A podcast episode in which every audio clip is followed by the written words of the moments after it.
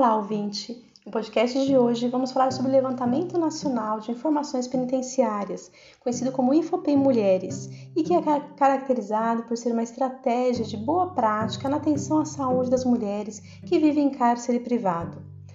Você já ouviu falar sobre essa ferramenta? Bem, vamos lá. O Infopem Mulheres é um sistema do Ministério da Justiça e Segurança Pública, criado em 2004, que disponibiliza dados estatísticos relacionados a diversos aspectos do sistema prisional brasileiro.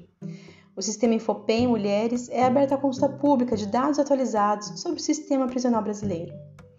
Bem, vamos detalhar um pouco mais sobre esse recurso. O FUPEI Mulheres busca cumprir as diretrizes da Política Nacional de Atenção às Mulheres em Situação de Privação de Liberdade e Egressas do Sistema Prisional. Todos os dados são disponibilizados na plataforma digital pelo Departamento Penitenciário Nacional, DEPEN, que é um órgão que tem como propósito realizar o monitoramento dos critérios estabelecidos na Política Penitenciária Nacional e da Lei de Execução Penal. O Infopem Mulheres possui dados sobre o perfil das mulheres, exemplo etnia, cor, idade, nível de escolaridade, estado civil, nacionalidade, etc., que vivem em situação de cárcere, bem como referentes à gestão dos sistemas prisionais, taxa de aprisionamento, motivo da prisão, tipo de regime estabelecido, características da infraestrutura e taxas de ocupação, dentre outros.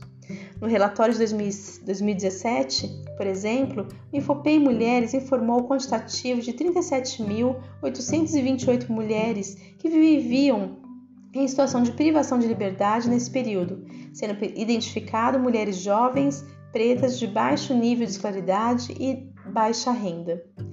Outro aspecto de grande importância foram as causas do crime, sendo apontado o tráfico de drogas e a presença da influência masculina na motivação e influência ao crime. E você, imaginava que o sistema Infobem possibilitava tantos recursos? Para melhor compreender os recursos desse sistema, convido você a buscar o relatório temático sobre as mulheres privadas de liberdade e explorar outros dados e conteúdos. Não tenho dúvidas do quanto o seu conteúdo irá agregar para o seu conhecimento. Diante de tantas informações disponibilizadas, você tem condições de refletir a respeito do tema para que possa fundamentar as suas ações profissionais em evidências científicas seguras e confiáveis. Espero que tenham gostado do conteúdo que abordamos hoje. Até a próxima!